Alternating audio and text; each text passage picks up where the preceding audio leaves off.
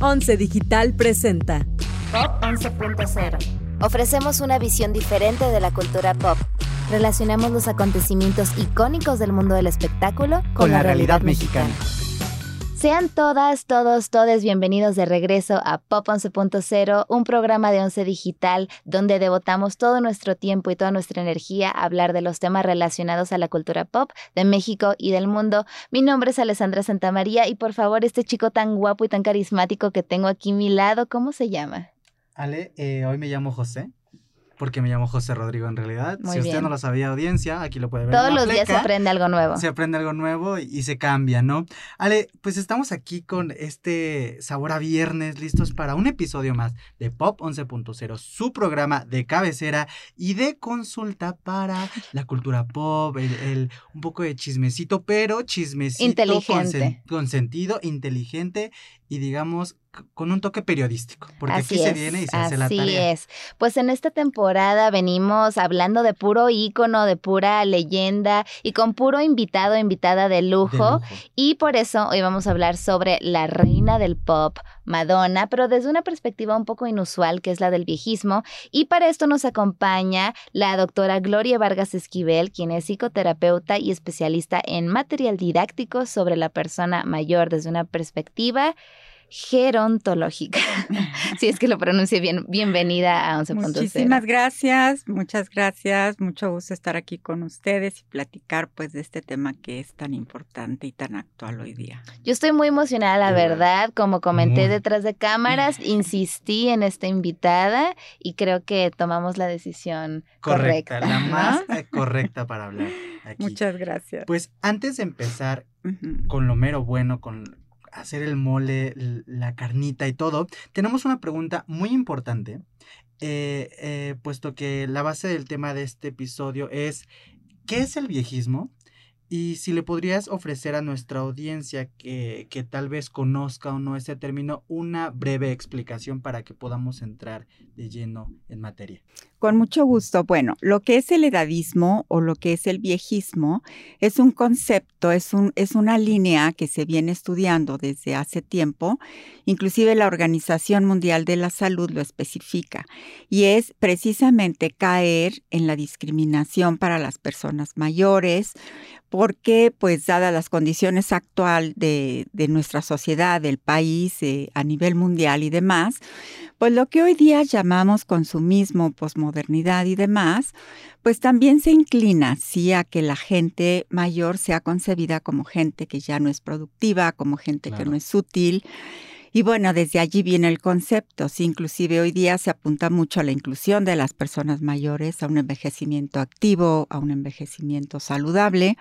Hay un proceso de envejecimiento y hay un estado que es la vejez. Entonces, hoy día se apunta precisamente a que las personas de 60 y más años se conserven activas, saludables con el propio proceso de envejecimiento para que puedan seguir activas e insertas dentro de su propio proyecto de vida.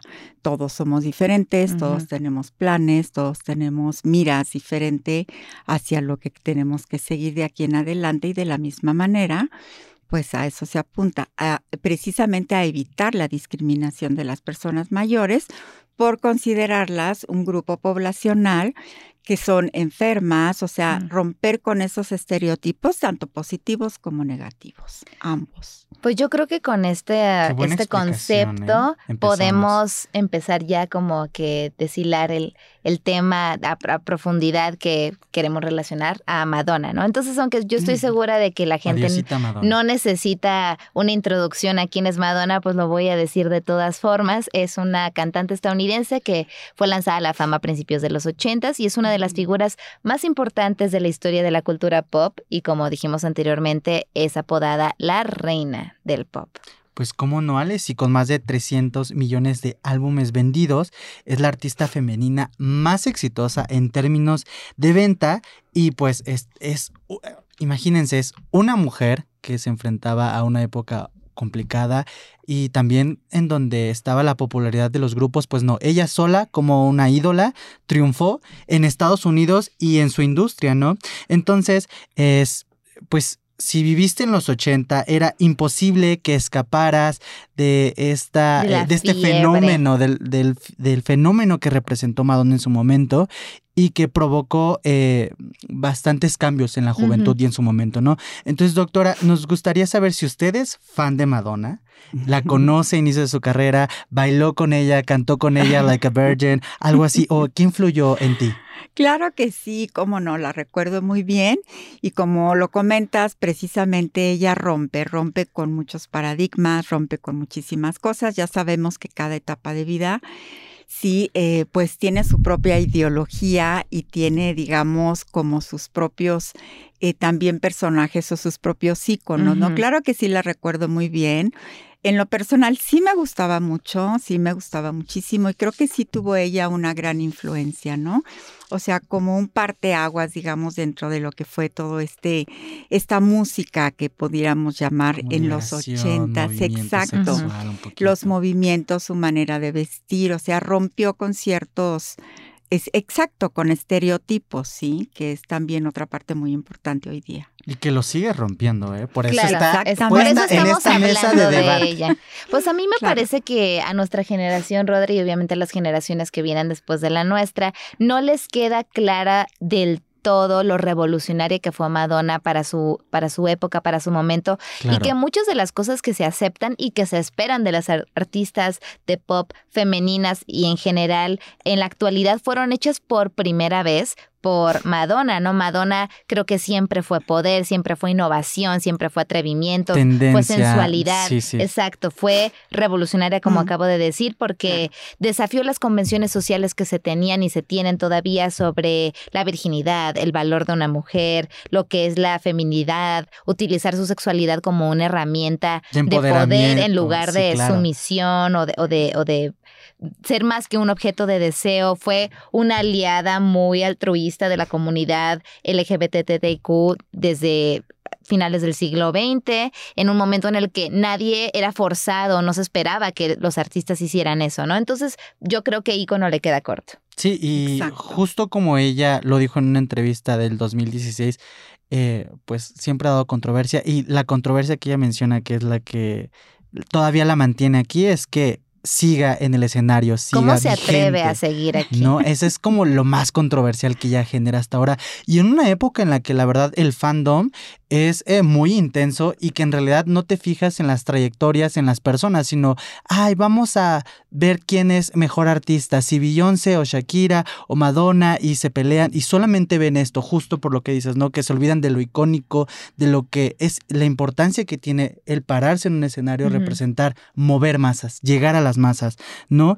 Entonces, eh, si en un principio lo que ella fue, eh, de lo que ella fue señalada y tachada era el sexismo, ahora es el viejismo, ¿no? Y salen muchísimo, vienen a mi cabeza estos memes de, de, ah, ya siéntese señora porque sale ella y que se cae en su concierto y que dice esto y esta eh, pelea de que... que por qué se viste así, si ya tiene más de 60 Claro, y demás. entonces ahora este viejismo toma su lugar y aunque ha continuado siendo eh, pues muy icónica y se sigue parando frente a los escenarios, pues no ha dejado ese puesto, no ha dejado ese rol como una artista exitosa y que sigue marcando tendencia, ¿no? Entonces la gente sigue preguntándose cómo a pesar de sus 60 años puede seguir teniendo esos movimientos sen- sensuales, eh, bailar de una manera extrovertida, seguir sacando canciones que insinúan de cierta forma como eh, la sexualización Claro. y ella quiere ponerse en, en moda, en corriente porque lo es. Tiene el derecho de estar... Un saludo que nos está viendo.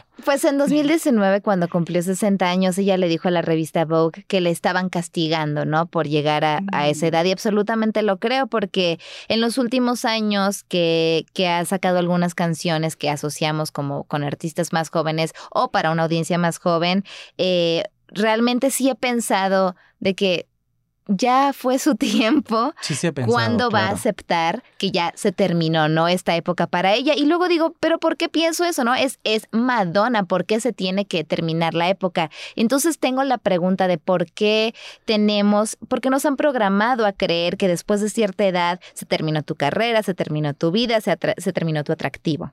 Ah, muy buena pregunta.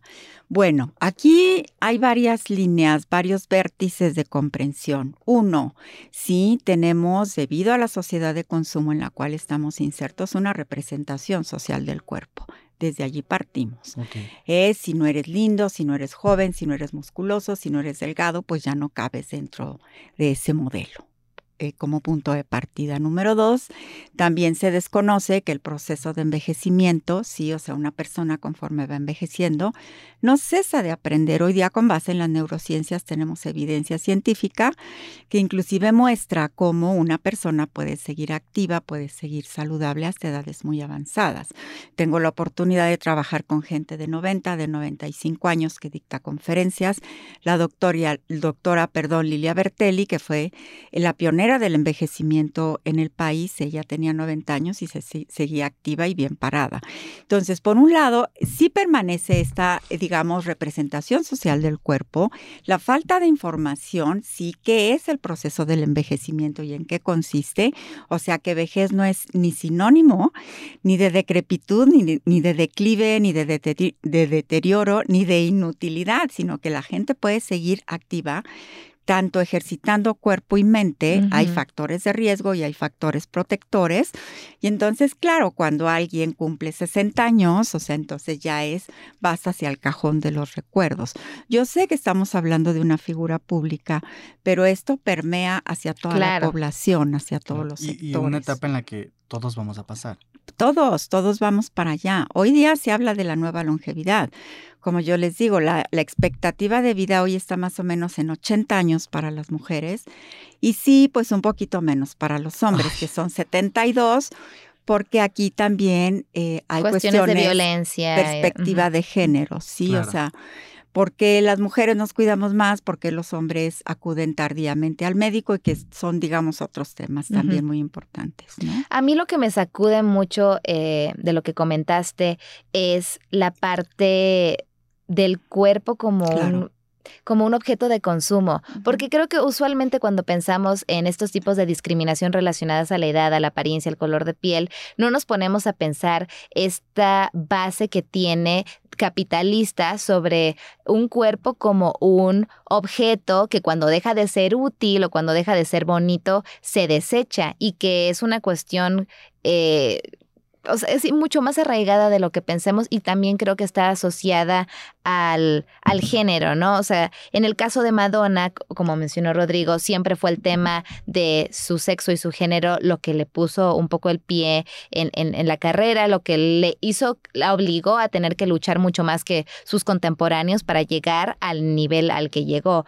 Pero está muy asociado entonces ahora el, tema del viejismo con el tema del sexismo, porque otros artistas de su calibre, que también son eh, adultos mayores o ya son, que son más grandes que incluso, no se les han hecho estas críticas de por qué sigues aquí, ya vete a tu casa, o sea, eres abuelo y demás, ¿no? Es como, ah, pues él es él. Hombres, ¿no? Exacto. Por ejemplo, Elton John. Exacto. O, eh, eh, bandas de música que siguen haciendo conciertos de Metallica, 70 los de y demás, ¿no? Y nadie dice, vete a tu casa. Ay, ya que lo sienten. Exacto. O sea, no. Entonces me pregunto si también es así en la vida real para las personas fuera del ojo público. ¿Está tan arraigado el tema del género con el de la edad?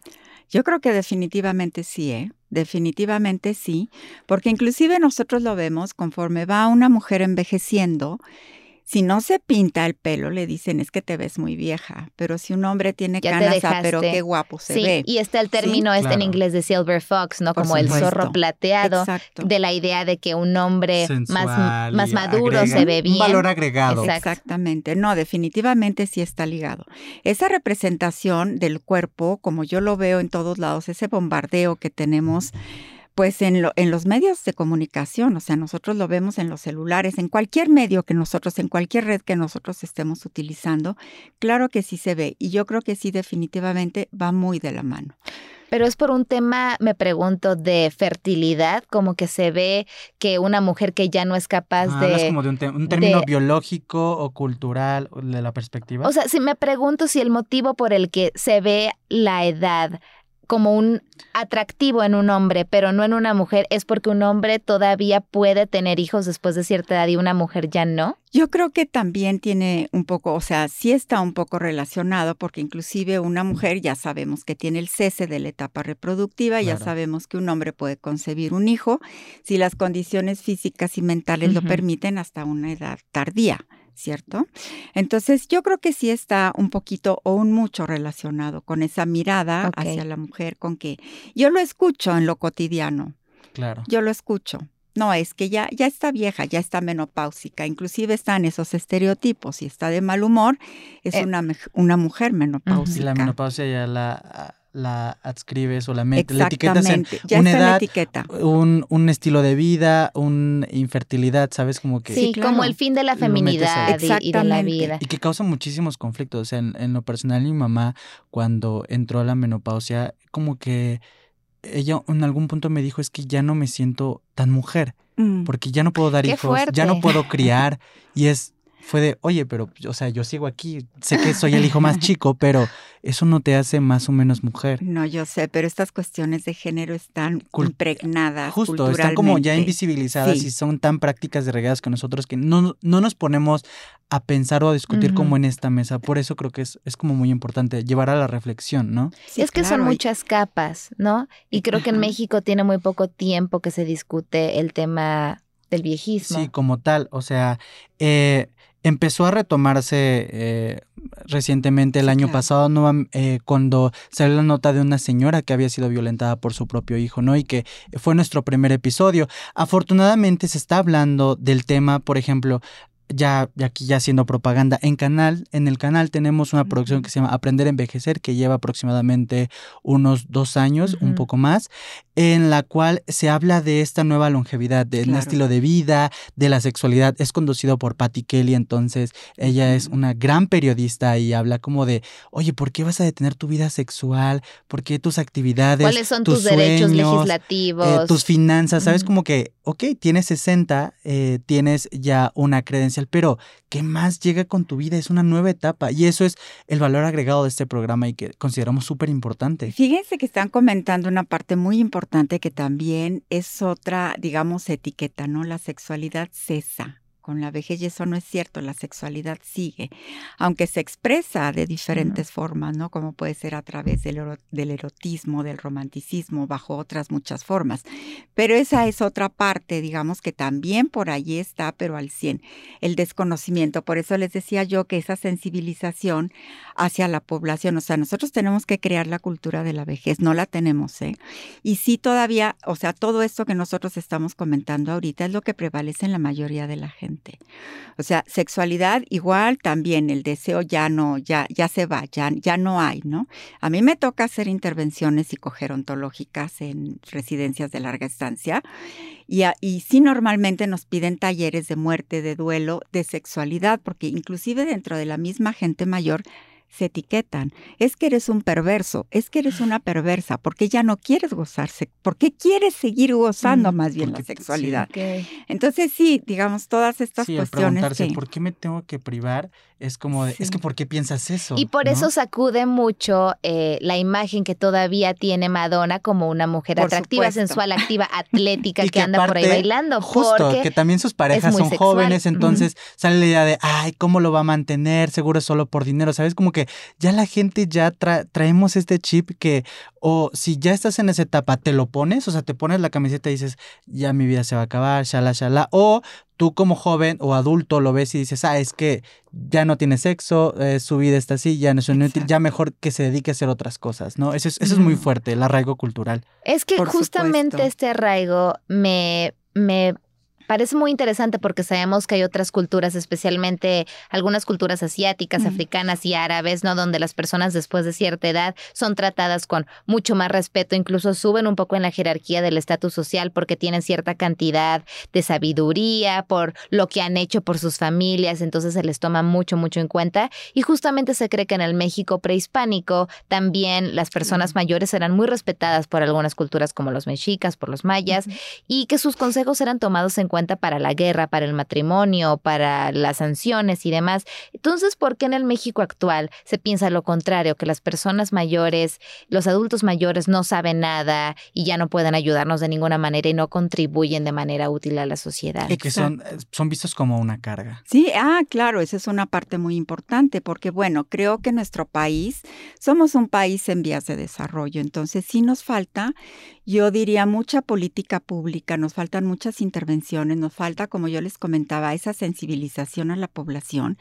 Y qué bueno que el Canal 11, porque yo ya lo sabía que tienen este programa, y a través de todo esto, pues van dando y van permeando hacia el interior de todas las familias, que es lo que sucede precisamente con ese proceso de envejecimiento. Entonces yo creo, y eh, lo he visto con base en la práctica, que es falta de información, ¿sí?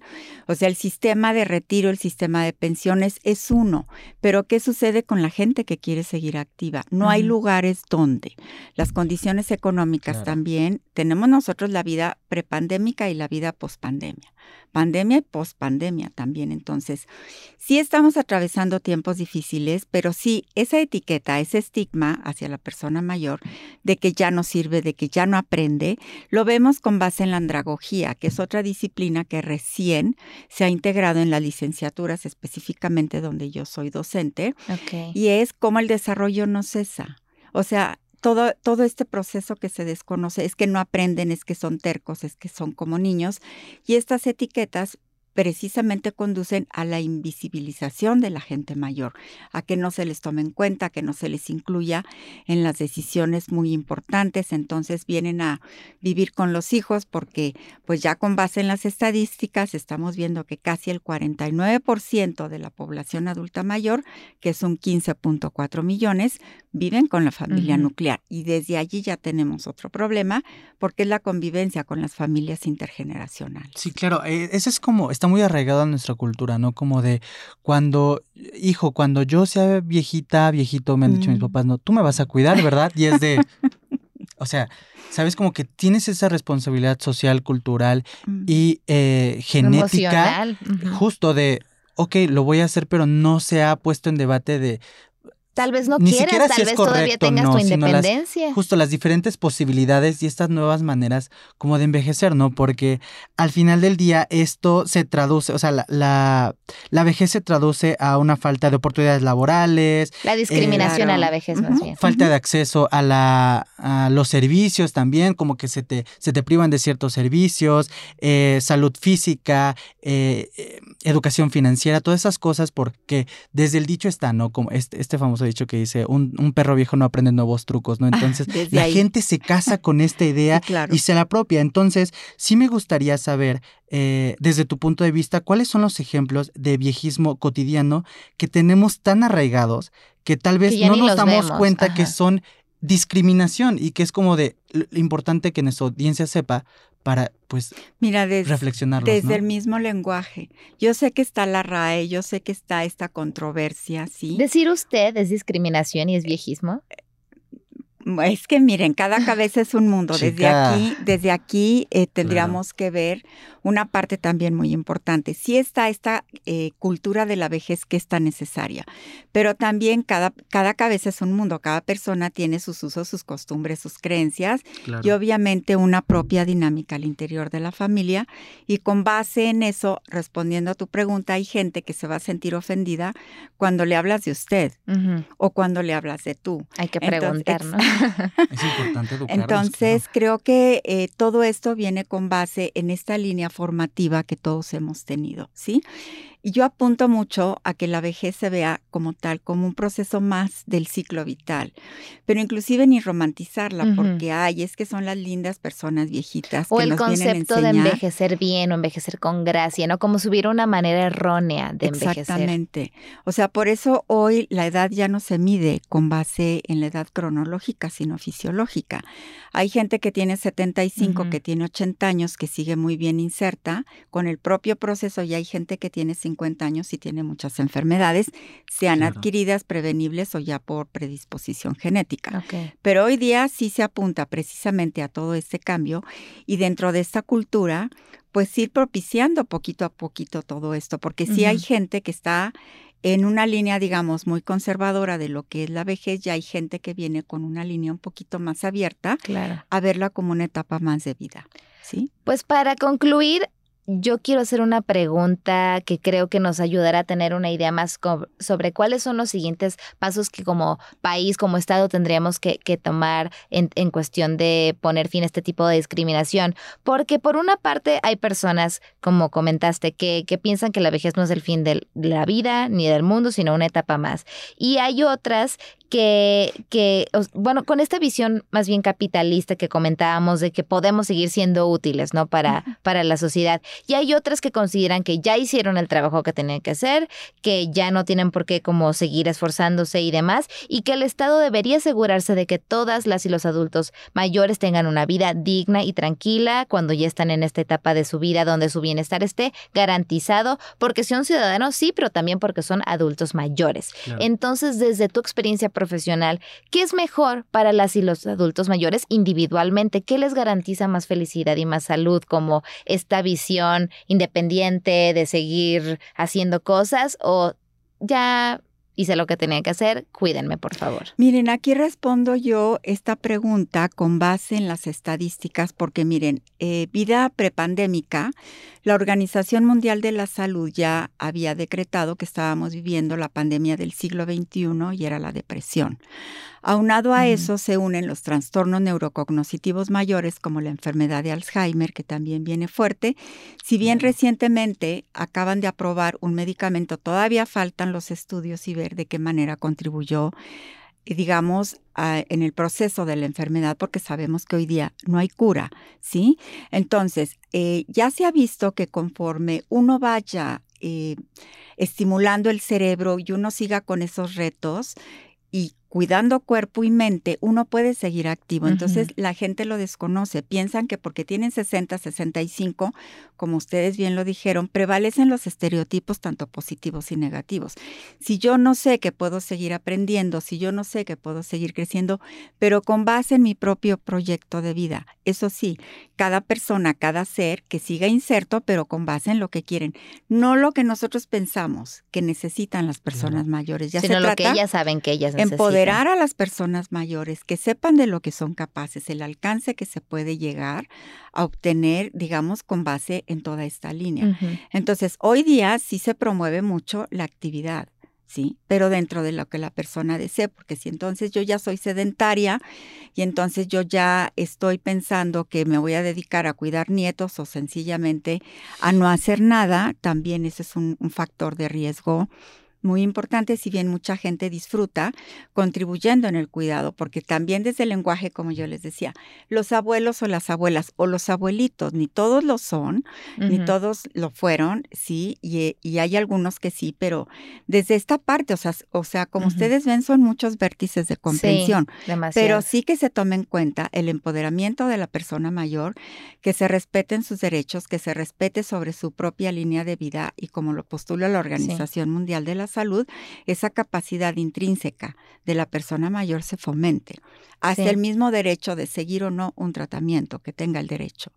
Y que claro, son adultos mayores, pero finalmente adultos con la capacidad de decidir sobre sus Por cuerpos, supuesto. decidir sobre sus vidas, sobre sus finanzas, sobre su sexualidad, sobre dónde viven y sobre lo que quieren hacer. ¿no? Lección, de vida. Elección.